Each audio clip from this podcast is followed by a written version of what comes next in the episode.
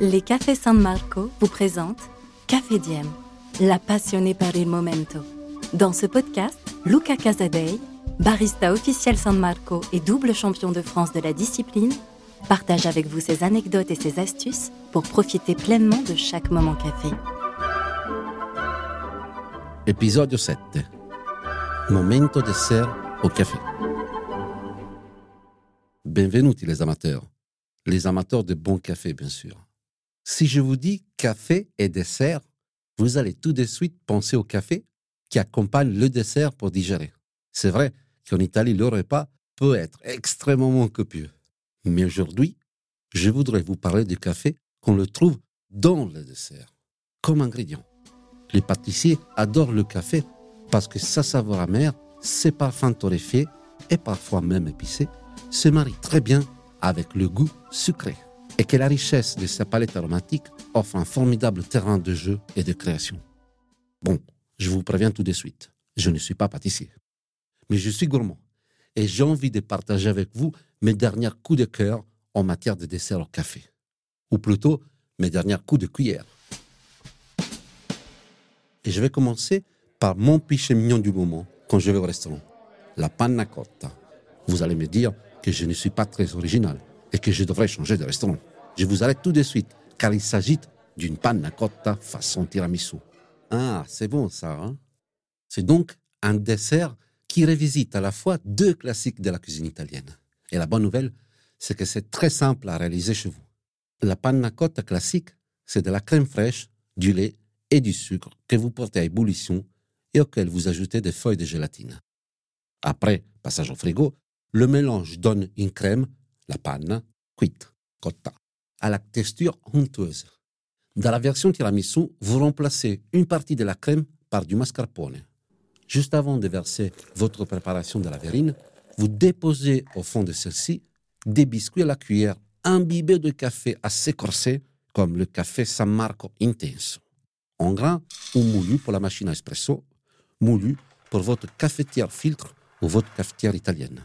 À côté, vous remplacez le coulis de fruits rouges par une petite sauce préparée avec du café froid, du sucre, de l'extrait de vanille et quelques gouttes d'amaretto.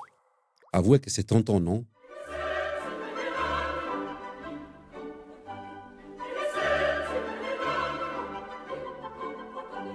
Une autre gourmandise à laquelle j'ai du mal à résister, surtout au beau jour, c'est la crème à café servie dans les bistrots. C'est une crème au café servie froide dans un petit pot à glace qui se déguste en quelques cuillères. En Italie, dans beaucoup de cafés, à côté des machines espresso, vous trouverez des distributeurs qui ressemblent à des machines à glace. Je ne vous donnerai pas la recette parce que cette crème à café est généralement vendue dans des briques de préparation toutes faites. Vous pouvez essayer de la faire vous-même à la maison si vous avez une machine à graniter ou un robot de cuisine. Mais franchement, c'est une expérience qui se vit dans un café, en Italie, en rentrant de la plage, ou avant de partir en randonnée dans les rues de Venise. Pour terminer mon petit best-of, je voudrais vous amener dans ma famille un dimanche après-midi pour la merenda, le goûter. Parce que chez nous, même si vous avez passé trois heures à table pour le repas du dimanche, il y aura un goûter. Et ce que j'aime manger à ces goûters, ce sont les biscotti al café. Ce ne sont pas des biscottes, mais des biscuits en forme de grains de café. La recette est très simple. Pour une vingtaine de biscottes, vous aurez besoin de 300 g de farine, 150 g de beurre, 100 g de sucre de canne, deux jaunes d'œufs, un peu de cacao mer, un sachet de levure et un espresso.